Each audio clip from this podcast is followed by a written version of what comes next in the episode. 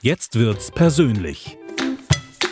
Klaus André Eickhoff im Gespräch mit Manfred Siebald. Hallo liebe Community und ganz herzlich willkommen zu meiner allerersten Ausgabe meines Podcasts Jetzt wird's persönlich. Bin natur naturgemäß sehr gespannt, aber freue mich einfach total auf dieses Abenteuer. Und ganz speziell jetzt und hier heute auf meinen ersten Gast, lieber Manfred. Ganz herzlich willkommen. Lieber Klauser. Äh, ganz genau gesagt, Professor Dr. Manfred Siewald. Ich bitte sehr darum, äh, dieses auch während unseres Gespräches jetzt immer zu wiederholen. Werde ich äh, gerne Dann immer wieder fühle ich einfügen. mich richtig unwohl. Genau. Und äh, da muss ich dich gleich mal fragen, äh, Professor bleibt man ja sein Leben lang, wenn man es einmal ist. Ja, wenn ich jetzt sage, äh, du warst Professor an der Uni Mainz, ist das falsch? Und wenn ich sage, du bist Professor, ist das auch falsch? Es ist beid- oder beides richtig. Beides richtig. Ich habe jetzt gerade vor ungefähr sechs Wochen eine Doktorarbeit ähm, begutachtet und das Gutachten ins Dekanat gebracht von 629 Seiten und ähm, habe noch eine weitere Doktorandin. Langsam äh, baue ich jetzt diese Pflichten ab, aber es sind immer noch Pflichten der Lehre, der Forschung und auch der äh, Benotung, also der Begutachtung. Deswegen, ich bin immer noch Professor. Pickst du dir die Rosinen dann raus, sagst du auch, nö, diese Arbeit will ich jetzt nicht betreuen oder wird dir zugeschanzt und du musst. Nee, nee, nee, nee. Das geht ja alles auf eine sehr persönliche ähm, Beziehung hin zu irgendwelchen Studierenden, von denen man das Gefühl hat, die schaffen das und die dann auch mit ihren Projekten ankommen. Da habe ich allerdings im Laufe der Jahre einige Projekte auch abgelehnt, weil ich das Gefühl hatte, da habe ich selbst keine Ahnung und da werde ich ein schlechter Betreuer sein. Jahrgang 48, darf ich das auch nebenbei erwähnen? Darfst du gerne, es war ein guter Jahrgang. Ja. ähm, ja er war blumig äh, im Abgang, hat er etwas gemöpselt, aber war ein richtig guter Jahrgang. Ja. Bist ein Genussmensch, das hört man, hört man direkt. Also man darf schnell mal hochrechnen, 1948, was das im Jahre 2020 bedeutet. Aber du sitzt so energiegeladen und jugendlich frisch neben mir, dass man eigentlich, das, eigentlich wirklich? nur sagen kann, äh, vor Neid erblassen kann. und äh, darauf hofft man, mö möge später auch mal so fit sein. Äh, jetzt muss ich es doch noch mal ganz offiziell sagen, ähm, für die allerwenigsten, es wird jetzt kaum welche geben, aber falls sich jemand hierher verirrt, der, der dich nicht kennt, äh, Manfred Siebald ist, Querstrich war, Professor, sagen wir mal, bleiben wir bei ist, ne? für Ja. Amerikanistik an der Johannes Gutenberg Universität in Mainz. Genau. Allein schon in dieser Funktion selbstverständlich Autor zahlreicher Publikationen und Bücher, eine ganze Karriere für sich. Und dennoch bist du bekannt als der Liedermacher der deutschsprachigen christlichen Popularmusik. Einer der. Darauf bestehe ich. Es gibt ja so, zum Beispiel so wunderbare Liedermacher wie Klaus André Eickhoff. Hast du von dem mal gehört? Ich erhöhe dir die Gage.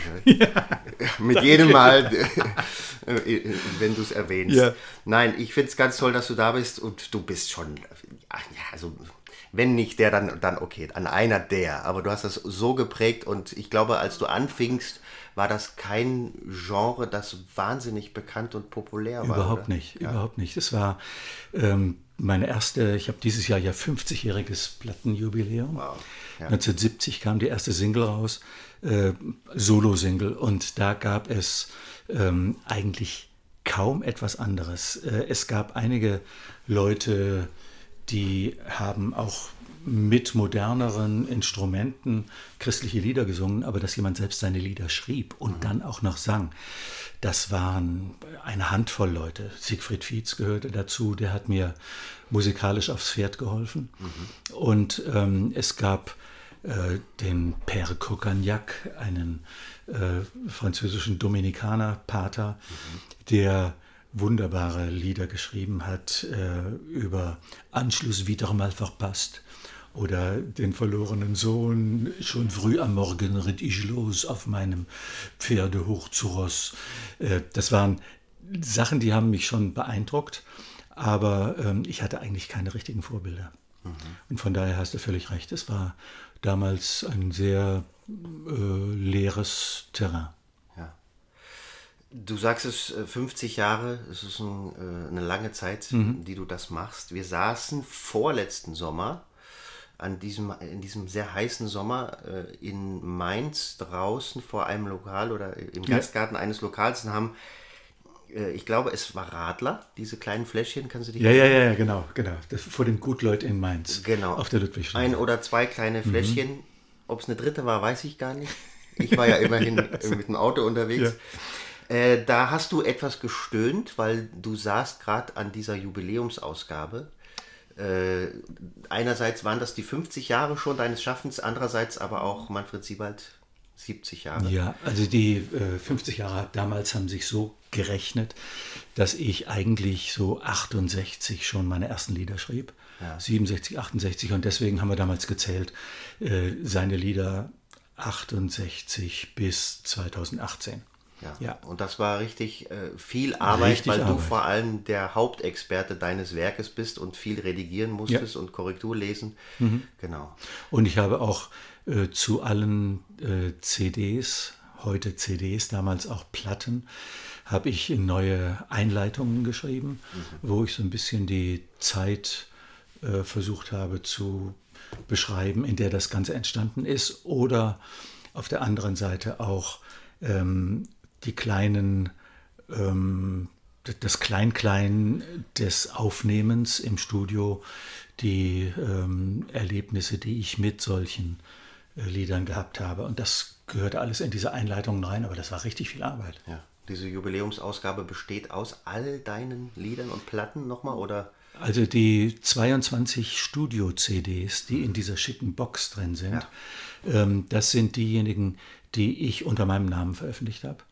Aber es gibt auch natürlich darüber hinaus noch eine ganze Reihe anderer, die ich habe zum Beispiel eine für Kay Gaunt, habe ich alle Texte geschrieben, habe für die Christussänger viel geschrieben, habe für Hella Heitzmann und Beate Ling und wie sie alle heißen, ähm, eine Menge Lieder beigesteuert. Und von denen sind dann in dem dazugehörigen Buch ähm, 316, glaube ich, sind das zusammen, sind ähm, einige drin, die eben nicht auf diesen CDs drauf waren und die ich dann genannt habe, ausgelassene Gesänge.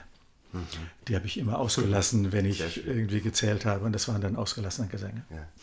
Hat sich äh, dieser heiße Sommer und die viele Arbeit gelohnt? Blickst du zufrieden auf diese Jubiläumsausgabe? Kann ich schon sagen, ja. Äh, einfach auch, weil ich viel Rückmeldung bekomme ja. Darauf. Äh, viele Leute, ich war jetzt einige Male äh, im Wilden Osten und habe mit Menschen gesprochen, die äh, mir erzählt haben, wie sie zur Zeit der DDR Lieder mitgebracht bekamen von Tante äh, Brunhilde unter ihrem dicken Wintermantel über die Grenze geschmuggelt Wahnsinn. und dann von einer Orvo-Kassette auf die nächste überspielt, Aha. sodass zum Schluss ein großes Rauschen war, aber man hörte das immer noch. Und die haben gesagt, ist das schön, jetzt habe ich das Ganze, was ich damals gehört habe und was mich damals ein Stück mitgeprägt hat, habe ich in äh, digitaler Qualität. Sowas zum Beispiel mhm. höre ich oder auch, dass Leute sagen, ja, also ich benutze dieses Buch mit den 316 Liedern als Andachtsbuch. Mhm. Und äh, was Schöneres kann ein Liedermacher eigentlich nicht hören. Ja. Wie fühlt es sich denn für dich persönlich an, auf so ein äh, Lebenswerk quasi auch haptisch zurückzugreifen? Wird man da selber ganz andächtig oder äh, ähm, rührselig oder einfach nur dankbar? Große Ehrfurcht vor mir selber. Quatsch. Ich wiederhole nochmal, ich spreche mit Professor Dr. Manfred ja, Dankeschön. Also jetzt, wenn du es noch einmal machst. ähm, nee, es ist auf der einen Seite schon ein, ein gutes Gefühl, sage ich mal. Das will ich überhaupt nicht kleinreden. Äh, wenn man so Dinge in der Hand hat und sich sagt, ja, da hast du wirklich viel Schweiß dran gesetzt und viel ähm, gedankliche Energie. Auf der anderen Seite äh, habe ich, wenn ich sowas höre, äh, dass irgendjemand äh, in seiner frühen Jugend schon meine Sachen gehört hat und in seinem Christsein ein Stück ja, gefördert wurde oder ähm, Hilfe bekam, habe ich einfach ein, ein Gefühl der Demut auch. Ähm, ich möchte auf der einen Seite zwar schon fröhlich darauf gucken können. Auf der anderen Seite habe ich das Gefühl, das, was im Leben einzelner Menschen mit diesen Liedern passiert ist, äh, das habe ich nicht kontrolliert. Da ist sowas äh, im Spiel gewesen wie Heiliger Geist, so dass Gott irgendjemanden zu irgendeinem bestimmten Zeitpunkt ein bestimmtes Lied ins Leben hineingespielt hat. Mhm. Und deswegen äh, ist das eine Mischung von auf der einen Seite realistischer Einschätzung, ja, das ist alles sehr vorläufig und äh, ich habe das Ganze nicht so planen können. Auf der anderen Seite eben auch, Dankeschön, das ist eine gute Sache gewesen. Ja. Geht es dir beim Liederschreiben auch manchmal so? Ich weiß, du zitierst gerne, ich weiß nicht, ob es Beethoven als erster gesagt hat, mit diesen 10% äh, Inspiration. Eine dieser Free-Floating Quotations, ja, von denen man, von nicht, man weiß, weiß wer es äh, ist. Ja, ja, 10% ähm, Inspiration, 90% Transpiration. Ja. Ähm, ja. auf alle Fälle. Ich meinte gerade diesen, äh, diesen Moment, das klingt jetzt sehr pathetisch, aber äh, wo einen das Lied eher findet, als dass man es selber mhm. erfunden mhm. hat. So könnte man es ausdrücken. Äh, ich bin eigentlich äh, so realistisch, dass ich sage, nein, ich muss bei jedem Lied, das mich findet, erstmal eine Menge Energie aufwenden, um zu sagen, ähm, das lohnt sich jetzt daran zu arbeiten. Ja. Ähm, manche Lieder sind wirklich so, ähm, Paul Stuckey von Peter Paul Mary, also Noel Stuckey hat mal gesagt, das sind off-the-wall-Songs, äh, Lieder, die man an die Wand klatscht und wenn sie zurückkommen, äh, dann ist es gut. Und wenn sie an der Wand runterlaufen, dann ist es nicht gut. Also jedes Mal, wenn ein Lied mich gefunden hat, zu entscheiden, ist das etwas, was mich in einem Jahr immer noch interessiert? Ist das was, was mich in zehn Jahren noch interessiert? Und es gibt ganz, ganz wenige Lieder, bei denen ich ähm, sagen muss, die habe ich lange nicht mehr gesungen. Irgendwo, wenn es thematisch passt, singe ich immer noch Lieder aus dem Jahr 1970. Mhm. Und das äh, ist wahrscheinlich die Frucht dessen, dass ich nie davon leben musste.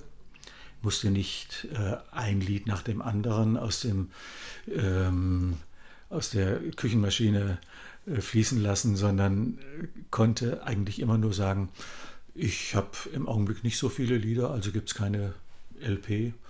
Und deswegen äh, habe ich, glaube ich, einen, einen schönen zeitlichen ähm, Filter in dem ganzen Arbeiten drin gehabt, dass die Zeit selbst gesagt hat, okay, das Lied hast du letztes Jahr eigentlich gut gefunden, aber jetzt kannst du nicht mehr viel mit anfangen oder hältst du für, zu pathetisch oder für zu theoretisch. Und deswegen ähm, wirst du das jetzt einfach in der Schublade verschwinden lassen oder im Papierkorb. Also dieser zeitliche Filter, der ist eigentlich für mich ganz wichtig. Ja. Aber du hast locker für eine hauptberufliche Karriere äh, genug geschrieben, ja. um nicht zu sagen für, für, für zwei sogar.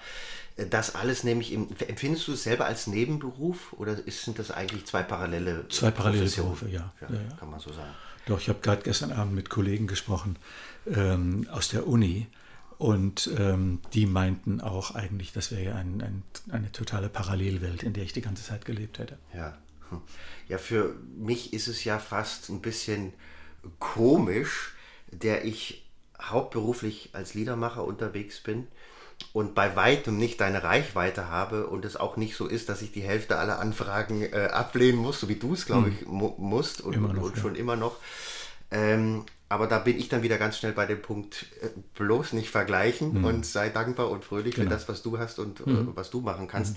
Mhm. Äh, kennst du das auch oder gab es das in deinem Leben, in deiner Karriere, dass man sich manchmal ertappt, ein anderer macht noch was anderes, ist irgendwie noch erfolgreicher oder, oder hat etwas auf den Punkt gebracht, was, was man selber auch gerne ausgedrückt hätte und, und dann schnell das eigene Warnschild aufstellen. Vergleiche nicht, sondern bleib ganz bei dir. Völlig klar. Ich glaube, das ist total automatisch, wenn man in einer solchen Position ist, dass man äh, sieht, wie andere es machen. Mhm. Also einmal rein, rein fachlich. Mhm. Wie hat der das gemacht? Hast du es auch so gut gemacht? Oder könnte es sein, dass du das ähm, beim nächsten Mal besser machen kannst? Auf der anderen Seite aber auch diese ständig in unserer ähm, Medienwelt herumwabernde Sichtweise, ähm, wie viele CDs hat der verkauft, wie viele Lieder hat der geschrieben. Bin ich denn auch schon so weit oder werde ich das jemals schaffen können? Ähm, C.S. Lewis, einer meiner Hausheiligen, ja. äh, hat mal also hat an vielen Stellen seines Lebens äh, von chronologischem Snobismus geredet. Also die Tatsache, dass viele Leute äh, sagen, ähm, alles, was älter ist als 50 Jahre, kann nicht wahr sein. Es ist immer nur das Neueste wahr. Mhm. Und ich rede gerne äh, vom numerischen Snobismus. Alles, was sich in dieser Welt viel verkauft, ist gut. Alles, was sich nicht viel verkauft, ist dann anscheinend nicht so gut. Und das ist für meine Begriffe eine der äh, dümmsten Haltungen, die es heute gibt. Ich rede immer von dem alten Slogan, esst mehr Pferdeäpfel, Millionen Fliegen können sich nicht irren.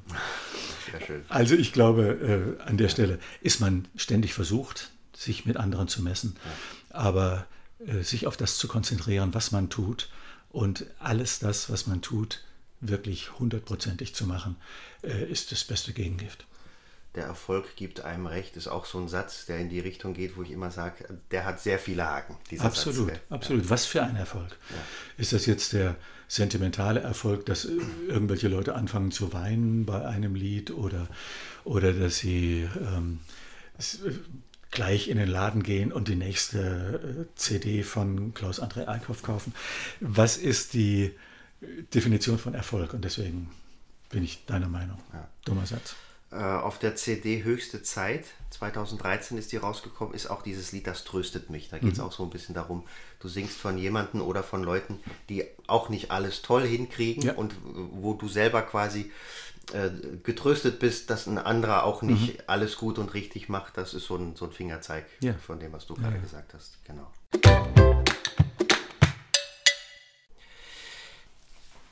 Würde gerne nochmal biografisch ein bisschen vorgehen. Du bist 68 im hessischen Hinterland, kann man das so sagen? Wie, wie heißt das? also Alheim-Baumbach. Alheim-Baumbach, 48. 48, was habe ich gesagt? 68. 68. Danke dir sehr, dass du mir 20 Jahre würdest dir fast, Jugend würdest dir fast zutrauen, ja.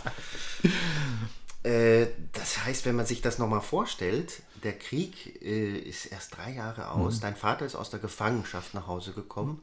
Geflohen aus einem Internierungslager und hat sich durchgeschlagen nach Hause.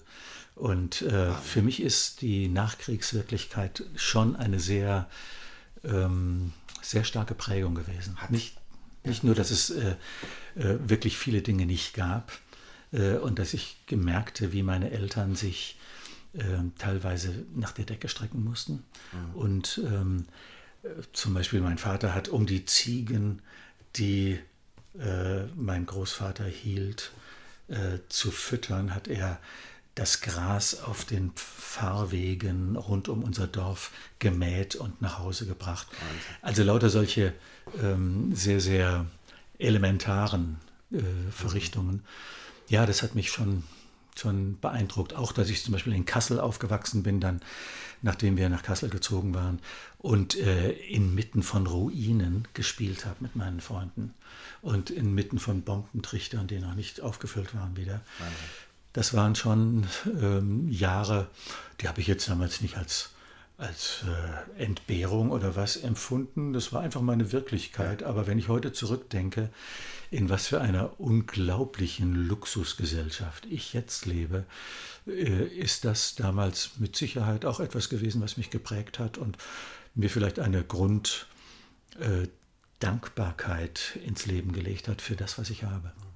Hat dein Vater erzählt von dem, was er erlebt hat oder war er mehr so geprägt von, aus einer Generation, die dann vieles auch mit sich ausmacht und vielleicht nicht so Genau das. Also er war. Kinder belasten vielleicht auch. Ja, genau. Er war jemand, der sich durchaus ähm, geleistet hat, mit uns über seine Erfahrungen im Krieg zu reden.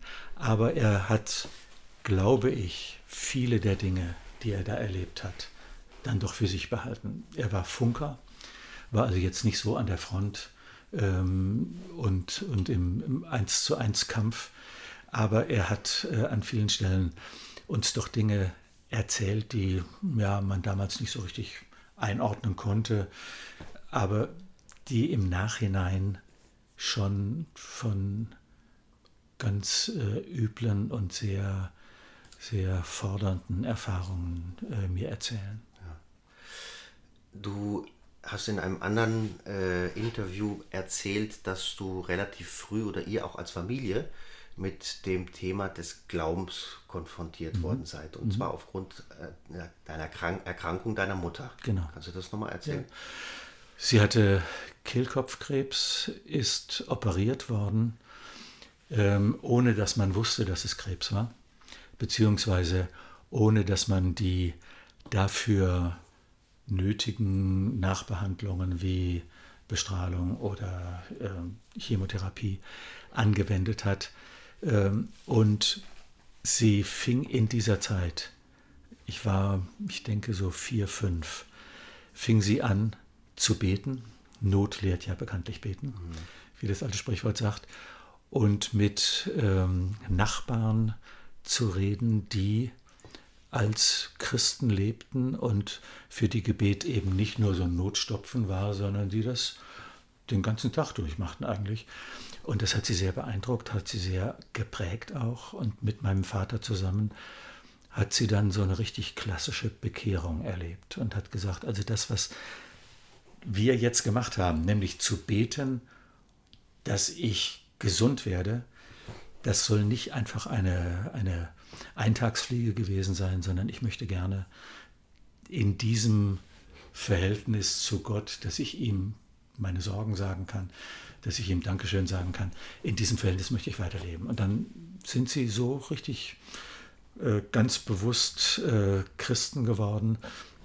Und ich habe das zu Hause gemerkt. Wir haben plötzlich angefangen zu Hause zu beten vor dem Essen. Und ähm, meine Eltern haben mich dann ab und zu in Bibelstunden mitgenommen und wir sind zur Kirche gegangen. Äh, das war für mich schon eine, eine sehr beeindruckende Kehrtwende. Hm. Ich frage später nochmal nach, äh, weil ähm, es geht ja, ist ja oft die spannende Frage, wenn etwas gut geht. Deine Mutter hat noch viele Jahre lang mhm. gelebt. Ja ist es einfach und schnell zu glauben und zu danken. Mhm. Und es gibt natürlich mhm. auch Lebenssituationen, wo es jetzt plump gesagt oder aus unserer menschlichen Sicht nicht gut ausgeht. Mhm. Wie geht man dann mit Glauben um? Wir, wir kommen ja. da später nochmal hin. Äh, du hast ganz lange Geigenunterricht gehabt. Elf Jahre. Wow. Geige und Bratsche. Wann hast du denn zuletzt eine Geige in der Hand gehabt? Ähm, ich glaube dieses Jahr noch nicht. Ah, nee, letztes Jahr auch nicht. Oh, jetzt äh, erwischst du mich hier. Du hast aber noch eine zu Hause? Ja, ja, ja, klar. Ja. Die hat äh, unser Sohn eine Zeit lang gespielt, als er im Gymnasium in einer Musikklasse war.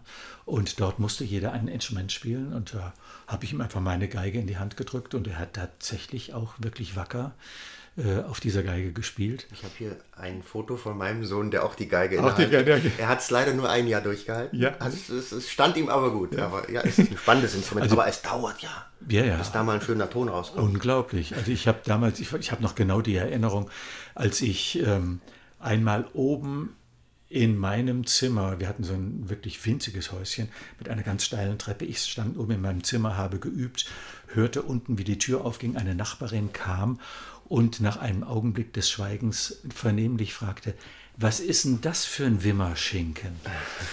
Was natürlich mich wahnsinnig aufgebaut hat. Ich war also am Boden zerstört. Ich dachte eigentlich, ich hätte besser geklungen. Du hast aber elf Jahre durchgehalten. Elf Jahre durchgehalten. Hinterher auch Bratsche, ja. weil mein äh, Geigenlehrer äh, äh, Dozent für Bratsche und, ähm, und Geige, aber vor allen Dingen für Bratsche in, am Kasseler Konservatorium war. Mhm. Und der hat gesagt, als er am Anfang mich angeguckt hat, ähm, bevor ich überhaupt die Auswahl der Instrumente äh, vornahm, äh, die ich eventuell spielen wollte, äh, guckte er auf meine Finger und sagte, also der wird entweder Dieb oder er wird Bratscher. ja, lange Finger, das ist klar, okay, braucht okay. man. Ne? Und dann hat er hinterher mir das äh, Bratschen auch beigebracht und ich bin dann irgendwann einfach aus schierem Zeitmangel nicht mehr dazu gekommen, richtig zu üben. Mhm. Und deswegen zu Hause noch ein bisschen als, als ähm, Hausmusik, ja. Aber es stand durchaus zur Debatte, ob du auch Musik studierst. Oh ja, oh ja. Das war so relativ auf der Kippe sogar, ne? oder? Ähm, ja, Zumindest bist du solide Grund ausgebildet. ganz solide Grund ausgebildet. und Gesang, Klavier, Harmonielehre auch noch an der Uni später. Das kam später an der Uni dazu. Die äh, Gesangsausbildung kam eigentlich auch erst während des Studiums. Aber der, ähm, der Gedanke, den ich am Anfang hatte, ich werde jetzt äh, Profimusiker, den hat mir eigentlich mein Musiklehrer ausgeredet, äh, weil er gesagt hat, mach Musik nicht zu deinem Hauptberuf. Ähm, dann verlierst du die Freude dran. Sehe ich heute völlig anders. Aber äh, damals hat es mich beeindruckt. Und deswegen habe ich damals dann gesagt, nee, machen wir lieber nicht. Ich nehme das andere äh, als äh, Pfund, mit dem ich wuchern kann, was ich in meinem Leben entdecke, und das ist die Liebe zur Sprache. Und da habe ich dann Englisch und Deutsch studiert. Kam dieser Rat eher so aus der Sicht eines Klassikers? Eigentlich nicht so sehr aus der Sicht des Klassikers, sondern aus der des frustrierten ähm, Lehrers, der sich ständig mit pubertierenden, an Musik überhaupt nicht interessierten äh, Schülern rumschlagen musste. Wie gesagt, ich kenne eine Menge begeisterter Musiklehrer, die sagen an dieser Stelle, "Puh, wie kann man bloß so, so defätistisch, so, so pessimistisch seinen eigenen Beruf sehen. Aber der war damals äh, ein, ein so gebeutelter Mensch und ähm, hat das an mich weitergegeben. Aber ich habe ja dann hinterher durch diesen Parallelberuf äh, auch ein bisschen ihn widerlegt. Du hast dein erstes Lied, zumindest habe ich es so gelesen, äh, vor dem Abitur noch verfasst. Ja. Jesus ist immer da. Ganz ist das genau. verbrieft, dein erstes Das offizielles, man- selbstgeschriebenes Na, Lied? Nicht, nicht ganz. Äh, Ich war auch Teil eines Schülerkabarets. Ähm, Das hatte den ähm, nicht sehr zutreffenden Namen Extrem. Äh, Wir waren sowas von angepasst, sowas von, von äh, Softie, aber wir nannten uns Extrem. Und da habe ich ein Lied geschrieben, ähm, von, Ballade von einem, der auszog, einen Parkplatz zu suchen. Ach, wie schön. Das war selbst damals in den 60er Jahren, war das äh, in meiner Heimatstadt Kassel schon ein Problem. Okay. Und das habe ich geschrieben, also das war aber Pillepalle. Das lässt sich aber gut zitieren, als, auch als erstes äh, Als eigentlich erstes Lied, selbstgeschriebenes Lied. Was Ja. Mhm. für ein Titel. Wenn ich nämlich so rechne, dann wäre meins äh, unsere 2a. Ja, Ich bin ja in Österreich zur Schule gegangen, Ja. das heißt, das war sechste Klasse und wir hatten eine kleine Schulband privat gegründet Mhm. und ich habe das Lied geschrieben, unsere 2a ist wunderbar. Ähm, und das, das klingt jetzt deutlich weniger äh, intellektuell, als von einem der Loszug äh, einen Parkplatz zu finden. weniger ähm, Kritik äh, transportieren. Nee, aber das finde ich toll. Wusste ich gar nicht, dass du schon als, als Schüler in der Band gespielt hast. Da, das fällt mir jetzt rückblickend ein, Ja, jetzt wo wir von, von den ersten Liedern reden. Und einer der ersten offiziellen Auftritte war tatsächlich bei der Abi-Feier. Das gilt, glaube ich, auch als mein richtig offizielles erstes Ja. Lied. Und rückblickend, ich habe jetzt nochmal drüber nachgedacht, rückblickend sehr mutig, mit, mit diesem Lied angetreten zu sein. Mhm. Wirklich? Aber es war, es war ein guter Erfolg. Wie war das Echo? Äh, ja, alle waren baff erstaunt, Mhm. dass da ein 18-Jähriger sich ans Klavier setzt. Und das Schöne war, ach, das ist jetzt blöd, wenn ich von mir erzähle, aber klar. das Schöne war, es wurden irgendwie klassische Stücke aufgeführt, Ja. Wolfgang Amadeus Mozart, dann war noch irgendwas Beethoven und dann stand, es kommt der Tag von Klaus-André Eickhoff. Nein, Also in, der, in der Liste fühlte ich mich ganz gut. Ne? wollte ich gerade sagen, in diesem, in diesem Ambiente, wow. So, Jesus ist immer da. Dein erstes Lied, das gibt schon so ein bisschen den Inhalt vor und auch äh, die Richtung, der du eigentlich ein Leben lang treu geblieben bist. Bist du da auch handwerklich gesehen? Ich habe gestern kurz einen Ausschnitt gehört, weil es, es lässt sich ergoogeln. Wirklich? Ja, und wo du auch in glockenschöner Jugendlichkeit äh, die Strophe singst und ein Das Chor. habe ich dann noch nie gesungen. Äh, ich habe es, ich hab, da musst du selber nachgucken. Ich glaube, es gibt es als Download bei, bei, bei Gerd oder was, wo ich, wo ich, ich höre einen, einen Chor singen und du, du singst eine Solostrophe. Genau Und du bist sicher, dass ich das bin? Ich bin sehr sicher, weil deine Stimme ist schon sehr unverkennbar. Können wir ja gleich nochmal anwerfen. Das ist ja unglaublich. Nee. Also da bin ich, bin ich jetzt äh, etwas geflasht. Das wusste ich nicht. Okay. Äh, findest du selber, dass du da äh, auf handwerklich hohem Niveau eingestiegen bist oder würdest du rückblickend sagen, da war noch Luft nach oben? Natürlich war da Luft nach oben, aber trotzdem das Niveau, was ich in diesem Lied ähm, angesteuert habe, ist äh, genau das, was ich bis heute jedenfalls äh, in Bezug auf die inhaltliche Gliederung anstrebe. Er war gestern da, er ist heute da, er ist morgen da. Mhm. Dass ein Lied nicht nur eine Ansammlung von irgendwelchen äh, zufällig mir in den Kopf geratenen Gedankensplittern ist, das ist für mich einfach eine Selbstverständlichkeit. Und dass das in diesem ersten Lied schon anklingt, eine solche natürliche Gliederung gestern, heute Morgen, mhm. ähm, halte ich schon für, für eine Art ähm, Wink nach vorne, ja, so, so sollte ich weitermachen. Das, das narrative Lied ist, mhm. glaube ich, nach wie vor die höchste Kunstform. Ich denke schon. Das tatsächlich mit A anfängt und Z aufhört, also mhm. quasi eine Geschichte mhm. erzählt. Mhm. Und, und am schönsten, wenn zum Schluss dann noch der Groschen fällt.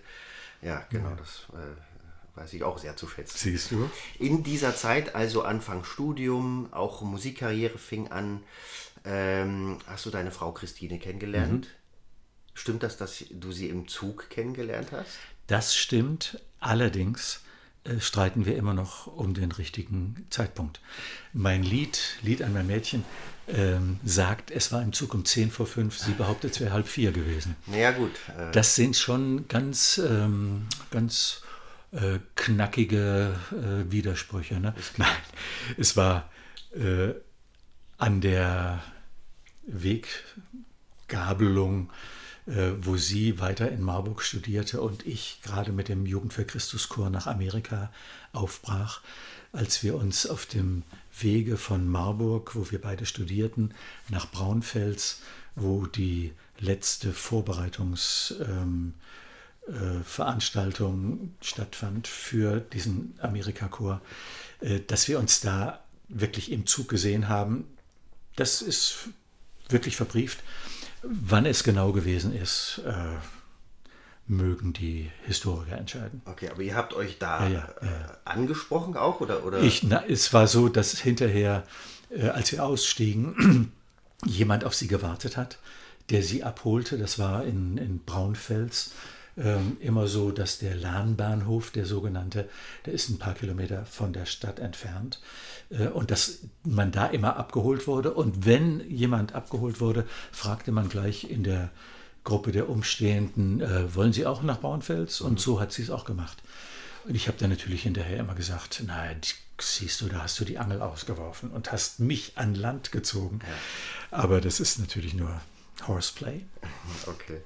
Also das war auch die ganze Zeit, als es richtig losging mit erster Single. Mhm. Ähm, wie ergibt sich das? Hört, hört dich jemand dieses Lied vortragen und ist jetzt zufällig Verleger oder mhm. kennt wen und sagt, da müssen wir mal ins Studio, das müssen wir mal aufnehmen, das verbreiten wir. Wie funktioniert, hat das damals funktioniert? Damals hat es so funktioniert, dass ich zunächst mal ähm, einfach innerhalb von Chören gesungen habe. Es war ein Gemeindejugendchor in Kassel.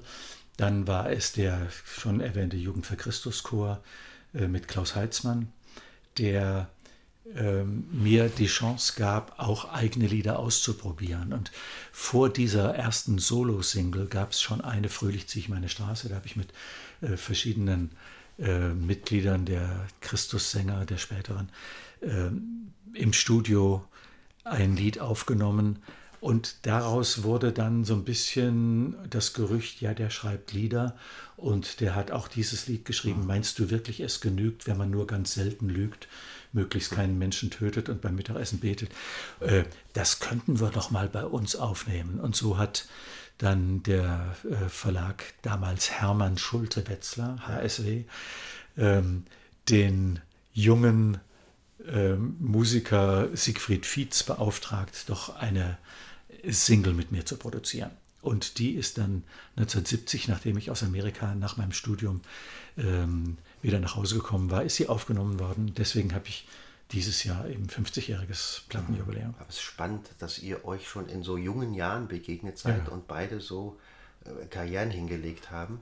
Beide immer noch, immer, noch, noch unterwegs rum, sind. Rumsingen, ja. Ja, ja also, hm, das, dass man sich vor so langer Zeit eben. Mhm hm. trifft und, und hättest du wen anderen getroffen, der das vielleicht nebenbei als Hobby macht und dann aufhört damit, wäre es vielleicht Wäre es wahrscheinlich nicht so gewesen. Ich, ich sehe in all dem schon wirklich eine durchgehende Handschrift Gottes, dass er mir immer die Leute in den Weg geschickt hat oder mich irgendwelchen Leuten in den Weg geschickt hat, äh, mit denen zusammen dann etwas Neues entstand.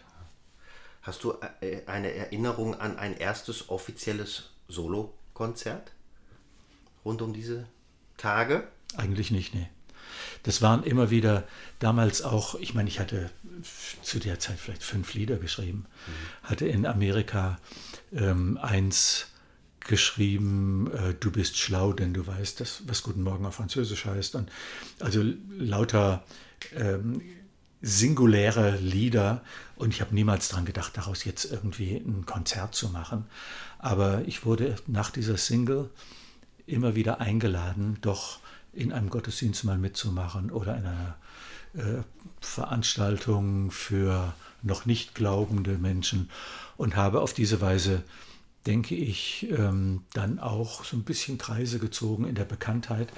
Und aus diesem langsamen äh, Hineinwachsen in diese Rolle des äh, Liedermachers, da sind dann eben diese Kontakte entstanden, wo man gesagt hat, mach doch mal bitte hier mhm. äh, eine, eine, Single. Die nächste war dann Du bist schlau und die dritte war ähm, Allzu viel ist ungesund. Ja.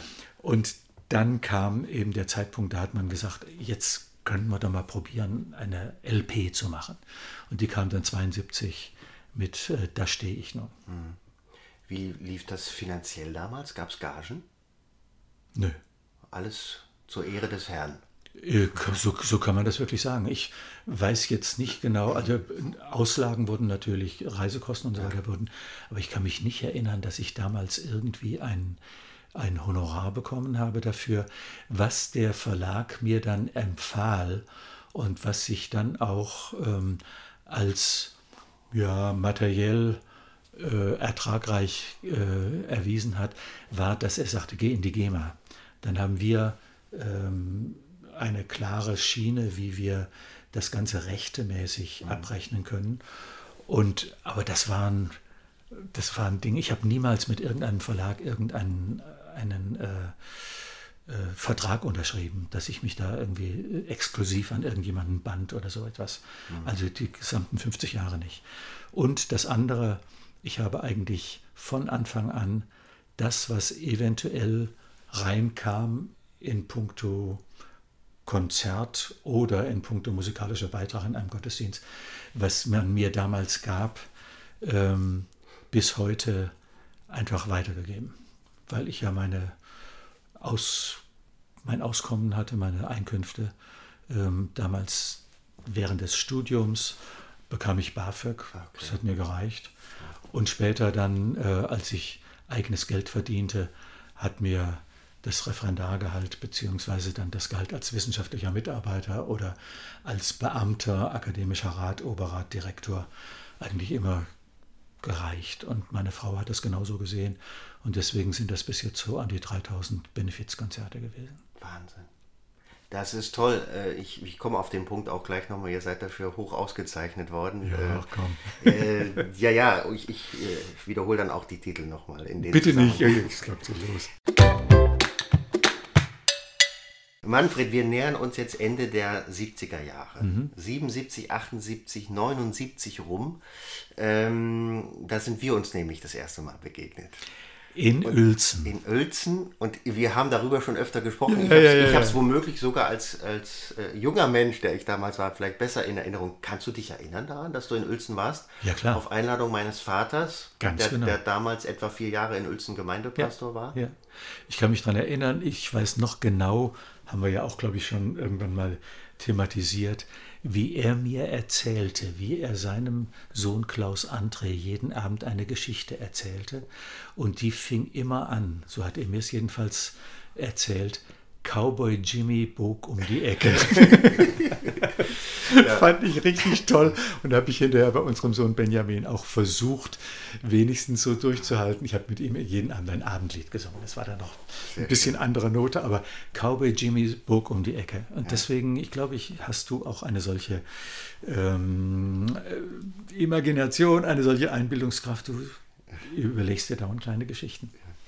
Also ich meine, dass das Konzert damals in Uelzen im Martin-Luther-Haus stattfand. Du musst um die 30 gewesen sein, mein Vater Anfang 40 und ich selber, äh, ja, war vier, fünf, sechs. Ja, in der Richtung. Und ich weiß ganz genau, dass es die Szene gab, die habe ich dir auch schon öfter erzählt, ob es nach dem Konzert war, es war nicht spät abends, vielleicht war es nachmittags, Jugendtreffen, keine Ja, Ahnung, ja. dass ich auf deinem Arm war und in deinen Bart gekrault habe. Weil Ist immer wenn ich einen Mann mit Bart gesehen, gesehen habe, musste ich da unbedingt dran kraulen, weil das ein unglaublich schönes Gefühl war. Und heute könnte ich in deinem Bart Ja. kraulen. Genau, ich glaube, mein, Und Paten, mein, mein Patenonkel Peter Licht hatte einen, wo ich gerne am Bad war Mhm. und rumgekrault habe. Bei dir war das, war das auch so. Und dann haben wir uns noch einmal gesehen, da war ich mit meinem Vater oder mit meinen Eltern mit auf einer Berufsreise, wo er, glaube ich, Referent war Mhm. Und du Musiker, ich, irgendwo im Schwabenland, vielleicht war es Esslingen in irgendeiner Halle. Ja. Wo mu- muss ich, ich 8, 9, 10 gewesen sein. Und da hatte dir meine Mutter, glaube ich, in einem Brief oder irgendwie im Gespräch vorher gesteckt, dass ich äh, gerne zu Hause vor dem Plattenspieler sitze und äh, zwei Lieblingslieder Ja. habe. Das eine war An der Ecke hat's gekracht. Genau. An der Ecke hat's gekracht. Bei Kindern sehr beliebt ja, alle klar. die Jahre hindurch. Einer ne? rammte unbedacht. Bedacht. Einfach sein geliebtes Auto gegen einen Eisenpfosten. Genau. Und jetzt steht er da und heult. Denn sein Leben ist verbeult, seine Ehre ist verkratzt und seine Zukunft sieht er rosten. Ja, herrlich, wunderschön. Also klar, Auto, Ja. Beule, äh, Heulen, das war total mein Thema damals.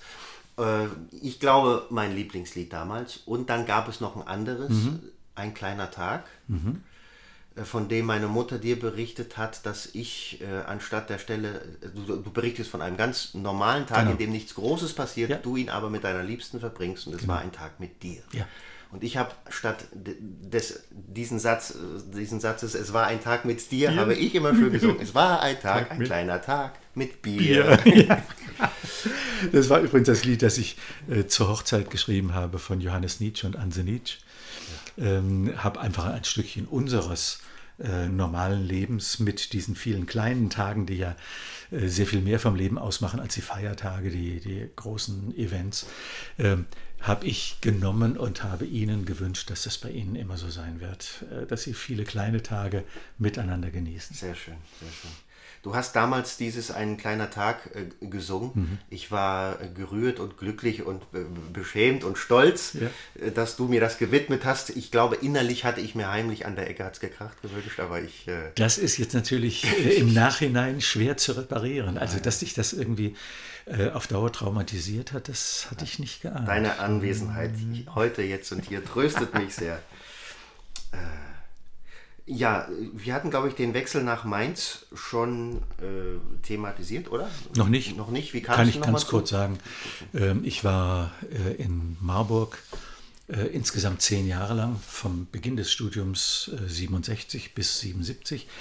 Habe dort vor mich hin studiert, zwischendurch viel gesungen, dann meine Referendarzeit gemacht, habe mein, äh, meine Doktorarbeit angefangen und auch 77 zu Ende gebracht und äh, wurde dann von meinem damaligen Chef, ähm, der übrigens Wiesbadener war und äh, hier in der Martinstraße sein Haus hatte, ähm, gebeten, als sein ähm, äh, Assistent, also wissenschaftlicher Mitarbeiter, mit nach Mainz zu kommen. Ich hatte aber in dem Augenblick schon meine Referendarzeit zugesagt und habe gesagt, tut mir jetzt furchtbar leid, ich schaffe das nicht. Wenn ich jetzt einmal denen hier absage, dann komme ich nie wieder ins Referendariat rein. Daraufhin sagt er, wenn ich Ihnen die Stelle anderthalb Jahre frei halte, würden Sie denn dann mit nach Mainz kommen?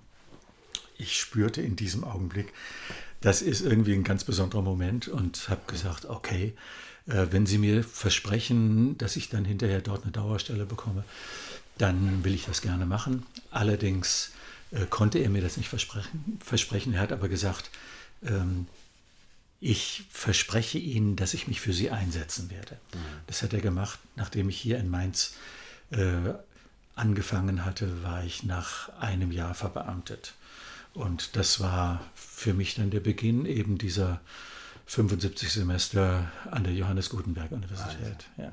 Das heißt, äh, hilf nochmal, äh, in welcher Zeit sind wir gerade? Nach Mainz seid ihr? 77. 77. Okay, und dann begann die Uni-Karriere. Die Unikarriere hier und da habe ich allerdings auch genauso weiter gesungen äh, an den Wochenenden.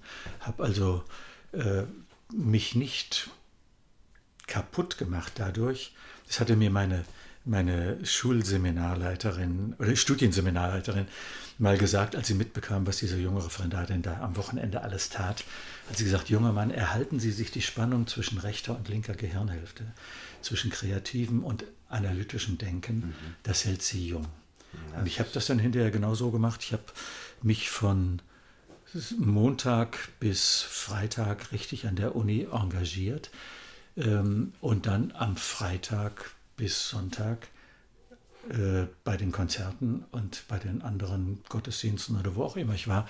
Und ich habe dann manchem Journalisten gesagt, wie schaffen Sie denn, ja. äh, der, der, mich fragte, wie schaffen Sie denn das hier? Ja. Habe ich gesagt, ich bin ständig in Erholung. Ich erhole mich am Wochenende von der Woche und in der Woche dann vom Wochenende. Wow. Und das stimmt wirklich. Also hätte ich jetzt die ganze Zeit nur eine dieser ähm, ja, Hirnhälften äh, beansprucht, dann wäre ich wahrscheinlich irgendwann mit Burnout hm. rausgeflogen. Aber so konnte sich das analytisch äh, scharfkantige Denken äh, ein bisschen erholen, wenn ich Musik machte und andersrum genauso. Hm. Aber das ist das Schöne daran, wenn man so Herzensanliegen und Grundbegabungen mhm. einfach umsetzen mhm. kann und im Leben aus leben darf, ja. auch beruflich. Das ja. ist toll. Und das Konzept ist total aufgegangen. Ist so. aufgegangen. Und ich würde sagen, mit den Worten meines Freundes Joe Bellamy, der viele meiner CDs aufgenommen hat, I'm blessed out of my socks. Über die Maßen würde man Maßen, nüchtern ja. im Deutschen wahrscheinlich übersetzen. Ja. 84 ist euer Sohn Benjamin geboren, mhm. ist heute Arzt. Mhm. Ich glaube, dass ihr sehr stolz und glücklich seid, ein gutes Verhältnis habt. Absolut. Das Absolut, wir kommen wirklich wunderbar miteinander aus und sind, äh, nehmen an seinem Leben so viel teil, wie wir können, aber sind einfach richtig ja, beeindruckt, wie er auf der Krebsstation der Uniklinik in Frankfurt ja. mit den kindlichen Patienten umgeht und wie er das auch alles so wegsteckt. Das ist unglaublich. Also wir bewundern ihn sehr. Toll. Ähm, von außen betrachtet, wenn wir jetzt hier so rund um die 80er sind, äh, läuft das Leben sehr beständig mhm. ab. Für die Familie Siebald einmal Uni, einmal Liedermacher. Stimmt das? Ähm, dass es eine ruhige, positive, gute Zeit war oder gab es irgendwie auch einschneidende Erlebnisse, Veränderungen? Kann ich eigentlich nicht sagen. Die 80er Jahre waren wirklich eine, ja, dass unser Sohn plötzlich auf der Welt war, äh, nach elf Jahren verheiratet sein, das ist weltverändernd. Ja. Das war äh, das absolute Highlight. Ähm, aber ansonsten waren ja die, die Zeiten der 80er Jahre, da hatte ich dann ab 82 jedes Jahr Auftrittsgenehmigungen in der DDR. Und das waren schon sehr prägende Erlebnisse. Also da waren immer unterschrieben Klaus Gysi, Staatssekretär für Kirchenfragen. Hm. Und äh, ich habe dort wunderbare Menschen kennengelernt und habe mir manchmal gewünscht, äh, im Westen, in unseren äh, Kirchengemeinden hätten wir diese Art von, von intensiver Gemeinschaft, wie ich sie dort erlebt habe. Aber wie, wie ist das möglich, jetzt, wenn einer wie du, der so ganz klar positioniert mhm. ist auch, mhm. du nennst dein Schaffen Lieder aus dem Alltag des Glaubens für den Alltag des genau. Glaubens, genau. dass es da Genehmigungen gab? Es waren immer Einladungen von ziemlich weit oben. Also mehrmals hat mich ein Bischof eingeladen, nach Mecklenburg-Vorpommern zum Beispiel. Ähm, dann waren es äh, Kirchentage, 83 in Dresden. Da habe ich mit äh, meinem Freund Theo Lehmann vor 13.000 Leuten im großen Garten gesungen. Und ähm, dann waren es Landes Gesangsgottesdienste im Fußballstadion von Riesa. Es war aber alles wirklich ähm, auf einer so hohen Ebene ange, angesiedelt, dass wahrscheinlich der Staat gedacht hat, ähm, da können wir jetzt nicht einfach so Nein sagen. Äh, es waren auf der anderen Seite auch ähm, mit Sicherheit irgendwelche Spione hier, irgendwelche Stasi-Mitarbeiter im Westen auf mich angesetzt. Mhm. Und ich habe ganz bewusst bisher meine Stasi-Akten nicht eingesehen. Aber die gibt es? Mit Sicherheit. Ja. Ich habe also hinterher über die Stasi-Akten anderer Menschen ah. Dinge über mich erfahren, die ich damals nicht wusste. Okay. Äh, und deswegen, ich möchte es aber nicht wissen, denn ja. vielleicht kommt irgendjemand darin zum Vorschein, ähm, den ich für meinen Freund gehalten habe und immer noch halte und dann würde ein Stückchen meines Lebens so richtig äh, kaputt gehen und ich habe keine Veranlassung, das zu ändern. Spannend, Wahnsinn, hm, Zeitgeschichte. Hm, total, total. Hast, ja. Lieder aus dem Alltag des Glaubens für den Alltag des Glaubens. Das ist schon immer dein zentrales Thema. Jetzt bei so viel äh, Sprachbegabung, Kreativität äh, und Offenheit und auch mhm. weltlicher Offenheit, die mhm. du mitbringst, hat dich nie gereizt, auch mal äh, abseits dieses Themenkosmoses mhm. Äh, Lieder zu schreiben? Oder findest du, dass es immer genug ähm, auch gesellschaftliches und politisches mit beinhaltet hat? Also ich denke, ich habe, äh, ob man das jetzt in Liedern ähm, auf den ersten Blick oder beim ersten Anhören abspürt oder nicht, ich habe immer gesellschaftliche Realitäten drin gehabt. Ja. Ähm, Im Augenblick singe ich in jedem Konzert mindestens zwei Lieder über Migranten und unsere Haltung ihnen gegenüber. Ich habe damals zum Beispiel 89 äh, äh, Öffnung der Mauer habe ich ein Lied geschrieben, relativ kurz hinterher, über Nacht kann sich alles ändern. Ich will das gleich gerne noch zitieren, das ist einer meiner absoluten Favorites. Wirklich? Ja, ja. Oder ich habe nach ähm, 2011, äh, genau. ähm, wenn der Mund stumm ist, das kommt alles irgendwo entweder so offensichtlich wie in diesen beiden Liedern vor oder aber ähm, als Subtext. Äh, also ich habe das Gefühl, ich musste mich jetzt nicht extra aus dem Fenster lehnen und zu sagen, so und jetzt lasse ich den gesamten äh, christlichen Bereich raus. Ja. Und, äh, ich habe zum Beispiel zwei, äh, zwei LPs äh, mit Liebesliedern geschrieben. Das ist, wenn du so willst, auch ein ganz anderes äh, Ambiente oder, oder ähm, eine, eine Kinder-CD, mhm. wo ich einfach nur oh, Blödsinn mit, mit Liedern. Ich bin das Frühstück von einer Boa Constrictor oder solche tiefgründigen Texte. Also von daher ist das Ganze für mich nicht so ein Entweder-Oder, ja. sondern das war alles irgendwo mal äh, in Berührung. Ja. Wenn man so die Liste durchgeht deiner bekannten Lieder, ins Wasser fällt ein Stein, mhm. hast du äh, äh, deutsche Übersetzung ne, oder neu, neu, neu getextet, neu getextet ja. genau. Mhm. Äh, es geht ohne Gott in die Dunkelheit, geh unter der Gnade. Mhm. mhm. Unglaublich bekanntes mhm. und beliebtes Segenslied, das an jeder, am Ende jeder zweiten äh, kirchlichen Veranstaltung ja. wahrscheinlich gesungen wird in deinem Haus, Jesus, zu dir kann ich so kommen, wie ich bin, gut, dass wir einander haben, Friede sei mit dir. Mhm. Äh, auf den ersten Blick sind das Lieder, die extrem positiv, ermutigend mhm. sind, aber du hast es selber schon gesagt, du hast wirklich zu allen Lagen schon mhm. äh, Texte geschrieben, Lieder geschrieben. Ich erinnere mich vor zwölf, vielleicht auch schon 15 Jahren, wir waren damals in Aachen in der Gemeinde, gab es so ein Wochenende, so ein Songwriting-Workshop, mhm. Song Convention haben wir es genannt mhm. und da ging es auch so ein bisschen, um mal zu gucken, was an Liedmaterial da ist. Und mhm. dann sind wir so die, die Lieder, die Kirchengemeindebuchlieder durchgegangen. Ja.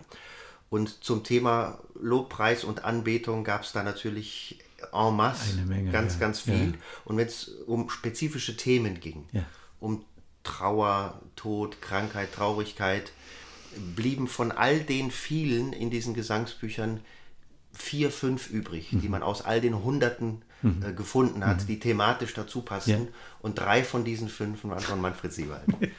also das, das zeigt wieder, dass deine Bandbreite groß ist und ja. dass da ist, glaube ich, auch ein Mangel in unseren Kirchen, dass manches nicht so gerne thematisiert wird und auch nicht in die Gemeinde als Thema und als Lied auch gebracht wird. Genauso sehe ich es. Also ich habe das äh, nicht geplant, aber es hat sich einfach so ergeben. Ich habe ähm, in diesem, im Vorwort zu diesem dicken Buch, seine Lieder 68 bis 2018, äh, habe ich die Unterscheidung getroffen. Ähm, es gibt verschiedene Arten von Liedern. Songs to dance to, Songs to live by, Songs to die with. Lieder, zu denen man tanzen kann, von denen man leben kann, mit denen man sterben kann. Mhm. Und ich habe eigentlich, äh, da ich das Leben in seiner ganzen Bandbreite sehr intensiv wahrnehme, sowohl das Leben anderer als auch mein eigenes, habe ich eigentlich immer auch versucht, die Nischen des Lebens und nicht nur die erhobenen Hände des Lobpreis, sondern eben auch die ähm, manchmal gefalteten Fäuste der, der Wut. Ähm, gefaltete Fäuste war jetzt ein anderes Lied, äh, dass man Fäuste nicht falten kann, heißt ein Lied. Mhm. Ähm, da habe ich versucht, einfach die Dinge ähm, zu, zur Sprache zu bringen, die tatsächlich im Augenblick nicht so viele Leute zur Sprache bringen. Du bist einer davon, jetzt einfach ohne Schmeichelei. Ähm, und es gibt einige andere, die auch tatsächlich in die Ecken des Alltags hineinleuchten. Aber wenn ich mir angucke, wie viel von meinem Leben Alltag ist, dann habe ich das Gefühl, man sollte viel mehr in die Ecken hineinleuchten. Hm. Jetzt, äh, auch wenn am Ende deine Lieder überwiegend äh, inspirierend und Mut zusprechend und auch seelsorgerlich sind, mhm. äh, gibt es äh, ja auch im eigenen Leben und Erfahren schwere Situationen, mhm. bestimmt auch Fragen bis hin zu Zweifeln oder Unerklärlichem. Mhm. Wie gehst du selber mit den nicht gelösten Fragen um, wenn vielleicht auch um eigenen Leben oder im Leben nahestehender Menschen traurige, tragische, unfassbare Dinge passieren?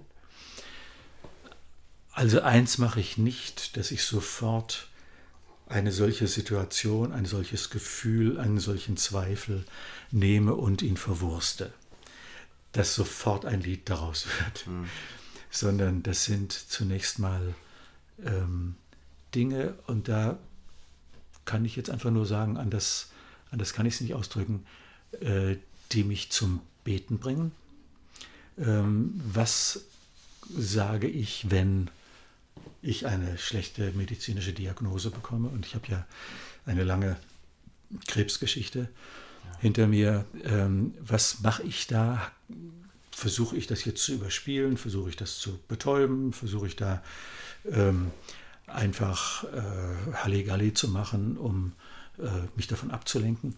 Oder ähm, setze ich mich da einfach in die Ecke und sage, so Gott, jetzt muss ich dir mal sagen, also das verstehe ich überhaupt nicht, mhm. aber ähm, ich möchte dir trotzdem vertrauen. Hilf mir doch bitte dabei. Und das äh, kann ich wirklich aus diesen vielen Jahren sagen, in denen ich immer wieder ins Krankenhaus musste, immer wieder operiert wurde, immer wieder diese lokalen Chemos bekam, ähm, dass, dass die Möglichkeit, mit Gott zu reden, für mich der erste Schritt war. Hinterher dann die Erfahrungen, die man da gemacht hat, auch irgendwo in einen Text hineinzupacken, äh, in eine Kurzgeschichte vielleicht oder in einen äh, Liedtext, das ist eine, äh, eine Sekundärmaßnahme.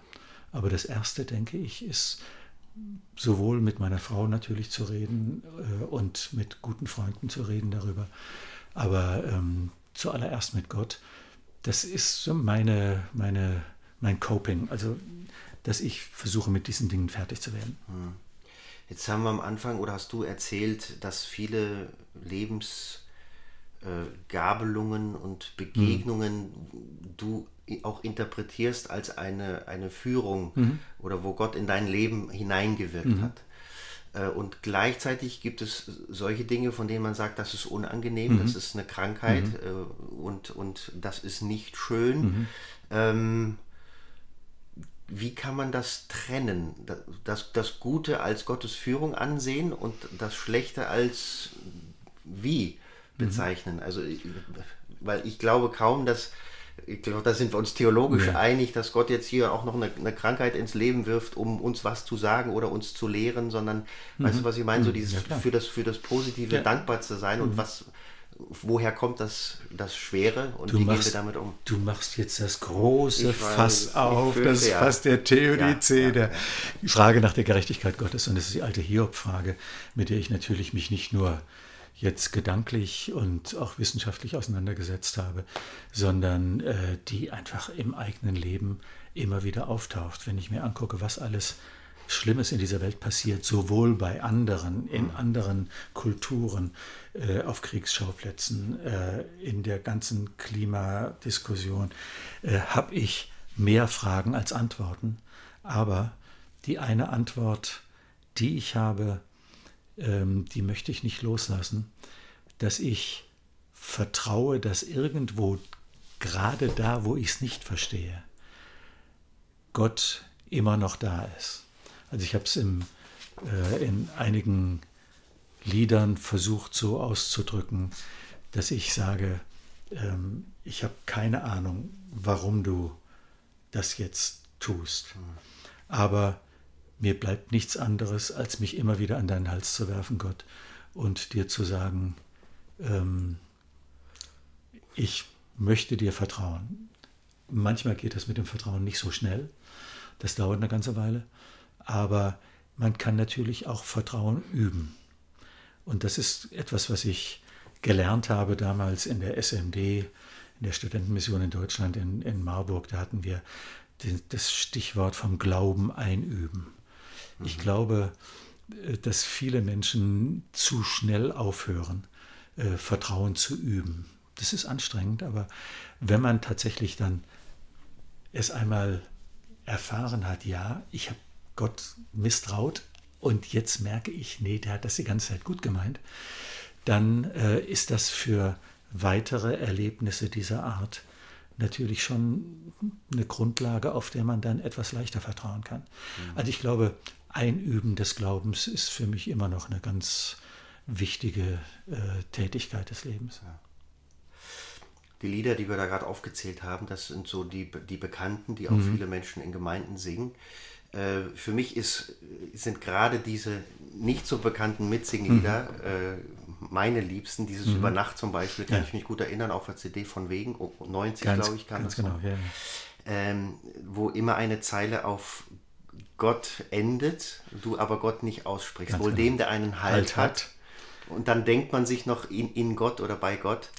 Äh, das ist äh, ich, will ganz gern mal eine Zeile vortragen, ja. vorlesen. Über okay. Nacht kann sich alles ändern.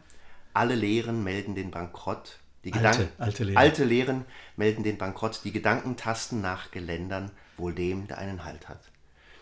Und dann halt das so nach und man möchte oder denkt sehr das, schnell. Das war natürlich die, die, wenn man so will, Strategie, ja. die poetische Strategie, dass die Sprache des Reimes oder die Gesetzmäßigkeit des Reimes mhm. einfach das automatisch macht. Aber ich wollte es nicht so platt sagen. Und das war ein Punkt, den habe ich mit einigen Freunden vorher noch besprochen. Ja, meint ihr, ich könnte mir das leisten, jetzt Gott rauszulassen? Ja, mach das. Dann ist er sehr viel intensiver in diesem Text drin, als wenn du es jetzt selbst aussprichst. Über Nacht rosten blanke Orden und das Lob von gestern wird zum Spott. Mancher Ruhm ist zur Last geworden, wohl dem, der einen Halt hat. Genau. So zieht sich das durch. Ja. Ich finde das Lied so toll, auch musikalisch so schön und bin dann fast ein bisschen empört, äh, dass darüber nicht alle reden. Kennst du das auch, dass so manches Lied wirklich zum Hit wird? und manche Perle, die man, an der man genauso lang, vielleicht sogar länger noch länger gearbeitet hat. Selbstverständlich. Und, genau. und äh, ja. das wird dann so wahrgenommen ja. und, und nicht so oft wird man darauf angesprochen? Also zum Beispiel ins Wasser fällt ein Stein, ja. halte ich nicht für einen meiner großen Würfe. Äh, es war damals, ich habe es noch in Amerika geschrieben, als ich dort im College war. Ähm, und ähm, trotzdem, das ist wahrscheinlich das verbreitetste Lied. Dann gab es äh, so Lieder wie ähm, äh, Geh unter der Gnade, eigentlich ein kleines Geburtstagslied für meinen ja. Verleger Friedrich Jensler. Äh, und das hat sich die Gemeinde so gekrallt, dass ich sage, okay, ja, ich stehe zu diesem Lied, das ist wunderbar, aber ich habe mir mit anderen Liedern sehr viel mehr Arbeit gemacht. Ich kann das nur unterstreichen, was du sagst.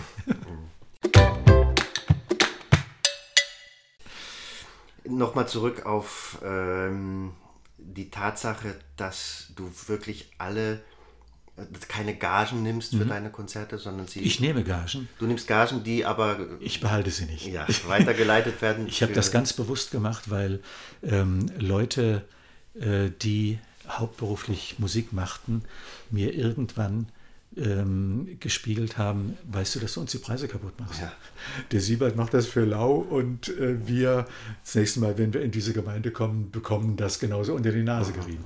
Und da habe ich dann gesagt, nein, äh, jedes Konzert hat seine Entlohnung, aber ich nehme nur die, ähm, die Reisekosten und alles andere geht dann ab nach Südafrika, nach Sri Lanka, nach äh, Bolivien oder wo auch immer hin. Mhm. Toll wirklich toll. Und ihr habt dafür, du und deine Frau Christine, 2008 das Bundesverdienstkreuz am Bande gekriegt. Unglaublich. Nein, es, wir, uns hat einfach ein Nachbar verpfiffen. Das war nicht irgendwie aus kirchlichen Kreisen, sondern einfach ein, ein Bewohner unseres Dorfes, der, für den ich mal eine äh, sprachliche Arbeit gemacht habe, habe ihm mal äh, eine PowerPoint-Präsentation, er ist Hotelmanager, äh, habe ich ihm für irgendeine äh, Konferenz was übersetzt und dann fragte er, was willst du dafür haben? Da habe ich gesagt, ach, unsere Jugendarbeit in der Gemeinde braucht immer Geld, macht das. Und da fing er an, das mitzubekommen, kam auf verschiedene Veranstaltungen, merkte immer wieder, das ist ja dasselbe Muster. Der gibt ja alles weg. Und dann hat er uns verpfiffen beim Ministerpräsidenten. Und dann ja. kam das dann so. Horst Köhler war damals Bundespräsident ja, und hat ja, euch das verdient. Tolle Sache. Ja, Wahnsinn. Euer Engagement ist wirklich äh, mit Hochachtung, kann man da nur sagen begeisternd, gleichzeitig finde ich auch ein bisschen beschämend, aber du siehst das auch äh, pragmatisch, weil das ist dein Entwurf. Das ist mein Entwurf und ich bilde mir überhaupt nichts drauf ein. Das kann ich auch niemand anders empfehlen, weil das äh, wirklich kaum jemand in dieser Art und Weise äh, sagen kann, ich habe genügend zum Leben, äh, ohne dass ich einen Ton gesungen habe. Hm. Und das, was jetzt oben drauf kommt, durch Musik äh, oder was reinkommt durch Musik, das kann ich deswegen auch ohne äh, irgendeine Heldenattitüde weitergeben. Was beschäftigt dich aktuell? Was ist äh, zu erwarten? Gibt es neue Lieder, neue Bücher? Du bist Ein, ja im, im, absoluten Unruhestand, nehme ich an, obwohl du. Nee, nee ja? das, das, dieses Wort mag ich irgendwie. Ist, jeder sagt das, aber ich mag es nicht. Nee, ich bin, äh, ich habe das Gefühl, ich führe ein ganz ruhiges Leben. Mhm. Aber äh, eins, was aktiv ist. Ja. Und du kannst aktiv sein und trotzdem in innerster Seele ruhig sein. Also ich habe schon das Gefühl, dass ich, ich mache jeden Tag meinen Mittagsschlaf. Richtig toll, wie ein Rentner das zu tun hat. Aber was ich ähm, im Augenblick gerade mache, ist die, äh, das Manuskript fertig zu machen für einen zweiten Erzählband. Der erste hieß Pitti lächelt und äh, ist sehr weit im Lande äh, rumgekommen, ist sehr viel verkauft worden. Und jetzt habe ich einen zweiten Band äh, dazu kommen dann ähm, Dinge wie äh, die wunderbare Aktion Deutschland singt am 3. Oktober, äh, eine große Danke-Demo auf allen großen Plätzen äh, in Deutschland, äh, wo ich in dem Vorbereitungskreis bin. Dann gibt es ähm, immer noch ein Buch, was ich zu 80 Prozent fertig habe, ein wissenschaftliches Buch über das amerikanische literarische Musical dass ich äh, gerne irgendwann nochmal fertig schreiben möchte. Aber mhm. im Augenblick sind so viele andere Dinge, die immer wieder sich nach vorne drängen. Und deswegen, ich glaube, ich werde nicht aufhören, irgendwelche Projekte zu haben, aber werde mich ähm, auch zwischendurch immer wieder ausruhen, denn also nach 75 Semestern habe ich das Gefühl, darf ich das auch. Ja, allerdings. Ähm, ja, Manfred, wie befürchtet, es ist eine große Lobhudelei geworden. Ähm, ich hoffe, dass ich dich auch ein bisschen gelobt habe dabei. Ja, da, da, Denn das, das, das meinte ich doch. Nein, das, das muss ich tatsächlich tun, weil du wirklich einer derjenigen bist, die ich richtig gut anhören kann. Und das kannst du jetzt alles gleich wieder vergessen. Aber bei denen ich das Gefühl habe, dass da tatsächlich nichts äh, einfach nur aufgewärmt wird, was man schon fünfmal oder zehnmal gehört hat, sondern dass da immer wieder was Neues kommt. Und das finde ich toll. Dankeschön. Äh, eigentlich würde ich ja gerne noch mit äh, wenigen kritischen Fragen enden mhm, und bitte. ich habe nicht viel gefunden. Das eine haben wir eigentlich auch schon behandelt, äh, das wäre so diese Frage nochmal nach dieser Theodizee-Geschichte gewesen, mhm. weil du, zumindest will ich das Lied nochmal erwähnen. Du mhm. schreibst dieses Lied 2013, Wo warst du Gott? Mhm. Weil wir so oft sagen, wenn was schief ging im Leben. Ja wo warst du, wie konntest ja. du es zulassen?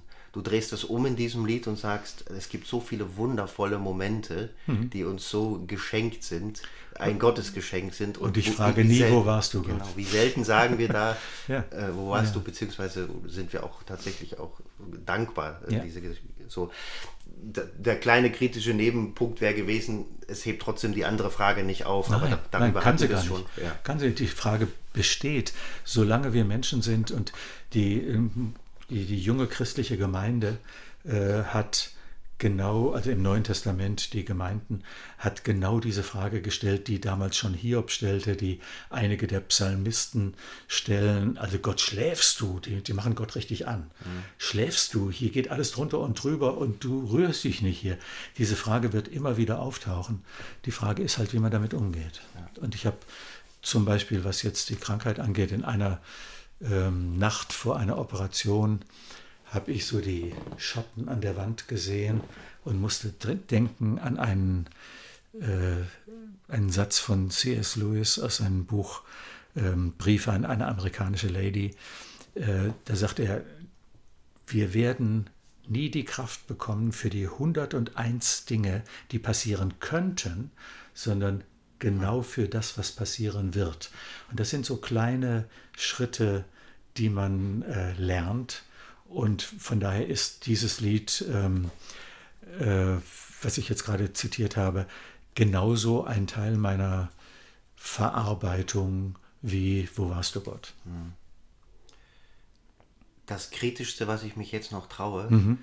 ähm, du bist als Musiker viel auf Kreuzfahrtschiffen unterwegs. Mhm. Äh, begleitest da Freizeiten mit Musik und genau. auch Andachten, nehme ich an, oder? Mhm. Äh, Konzerte, Andachten, Morgenlobe, umrahme ähm, Politikervorträge und so weiter. Jetzt äh, sind Kreuzfahrten nicht die umweltfreundlichste aller Urlaubsmethoden. Das musst du mir jetzt erstmal erklären. ist, das, ist das irgendwie ein Konflikt? Wie, wie stehst du zu? Natürlich ein Konflikt. Ja. Ich habe jetzt gerade in unserem äh, Familienbrief äh, zum Ende des letzten Jahres geschrieben, äh, ich kann mich aus dieser Verantwortung nicht rausstellen. Aber es gibt ja ähm, immer wieder diese Konflikte zwischen zwei schlechten Sachen. Und ich frage mich, was ist jetzt das geringere Übel? Oder auch die Konflikte zwischen zwei guten Sachen. Äh, was ist da das größere Gut?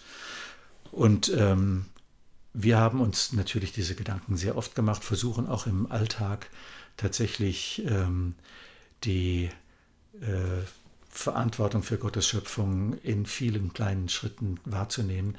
Wenn ich jetzt abwäge, ich gehe nicht auf dieses Kreuzfahrtschiff, wo ich das Gefühl habe, ich habe jetzt wirklich die Chance, mit Leuten an der Reling zu stehen und mit ihnen ihre Lebensprobleme äh, zu behandeln. Oder ich habe ähm, wenn ich nicht auf diese Kreuzfahrt gehe, nicht das Gefühl, ich könnte durch ein Konzert in das Leben irgendeines Menschen neue Zweifel an seinem Atheismus säen oder neue ähm, ja, Schneisen des Glaubens schlagen, dann sage ich mir unter Abwägung aller Pros und Kontras, ich mache das weiter, äh, allerdings ähm, mit keinem guten Gewissen ich glaube, solche Sachen sind auch ganz schwer.